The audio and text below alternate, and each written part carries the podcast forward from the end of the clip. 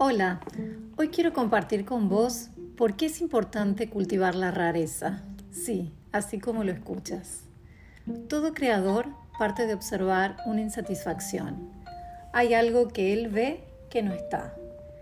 Esto nos dice el pensador chileno Fernando Flores, y es de este tema que quiero hablarte hoy.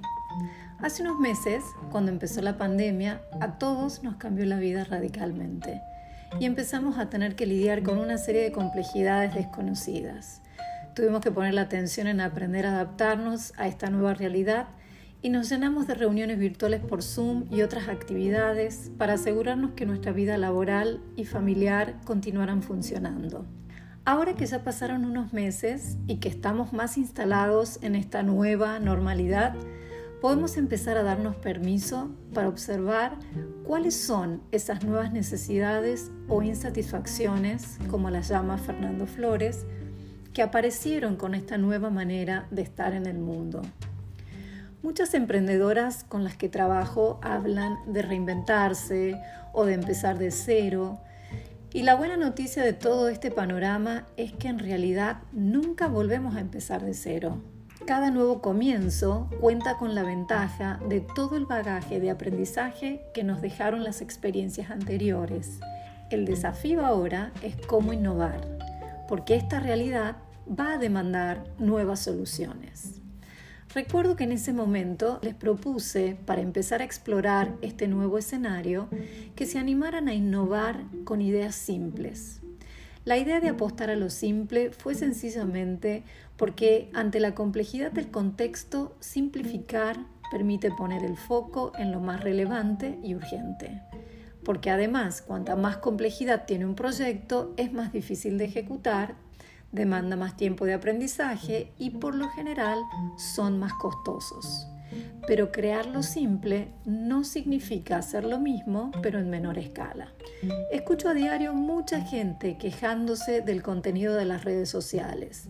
Dicen que no importa a qué te dediques, el contenido termina siendo una repetición de las mismas ideas o consejos. Este claramente es un escenario de insatisfacción y la insatisfacción sigue ahí porque no logramos producir algo diferente. También hay una creencia errónea de que innovar nunca puede ser simple. Y en este momento se me viene a la cabeza un ejemplo de innovación brillante y realmente sencillo. ¿Se acuerdan que antes, cuando pedíamos un delivery de pizza, venía con unos palillos que eh, separaba la pizza de la tapa de la caja para que no se pegara? Bueno, eso dejó de hacerse porque hubo un innovador que creó un artefacto que es como un círculo de plástico con tres patitas que se usa ahora como separador. Es una creación simple que generó un nuevo hábito. Innovar y hacerlo de manera simple suele resultar incómodo, requiere humildad y también coraje, porque a veces puede parecernos un retroceso pero es el paso necesario para poner en práctica todo lo aprendido y reinventarse con éxito. Innovar implica cambiar de ideas y para cambiar de ideas tenemos que hacernos nuevas preguntas, de las que van a surgir nuevas propuestas que darán lugar a esos nuevos hábitos que generarán nuevos mundos.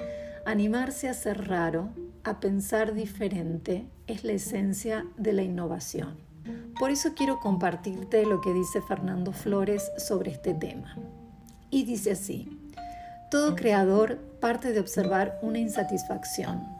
Hay algo que él ve que no está. Por eso hay que cultivar la rareza que uno es. Sobre todo al principio, porque toda sociedad humana tiene una manera de ser que yo llamo inauténtica. Quiere que vos seas como los otros.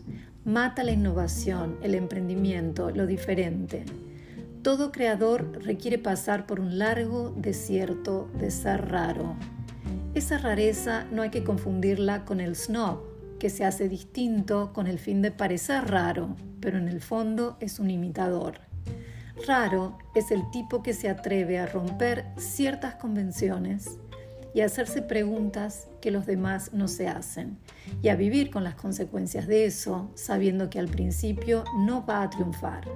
Es como el receptor de la rareza y el abridor de nuevos mundos.